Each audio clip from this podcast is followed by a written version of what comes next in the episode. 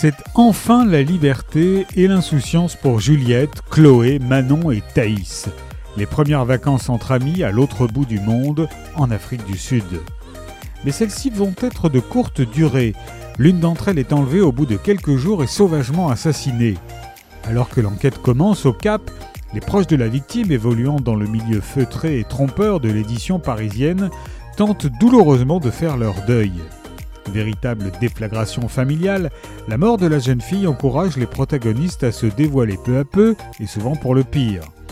Tandis que ces personnages se débattent avec leurs pulsions, de lourds secrets en révélations inattendues, Jérémy Fell pousse ses lecteurs dans leur retranchement et les invite à s'interroger sur l'origine du mal et ses effets sur l'âme humaine.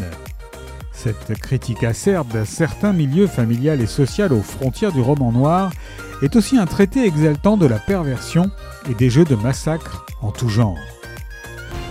Malgré toute ma rage de Jérémy Fell est paru aux éditions Rivage.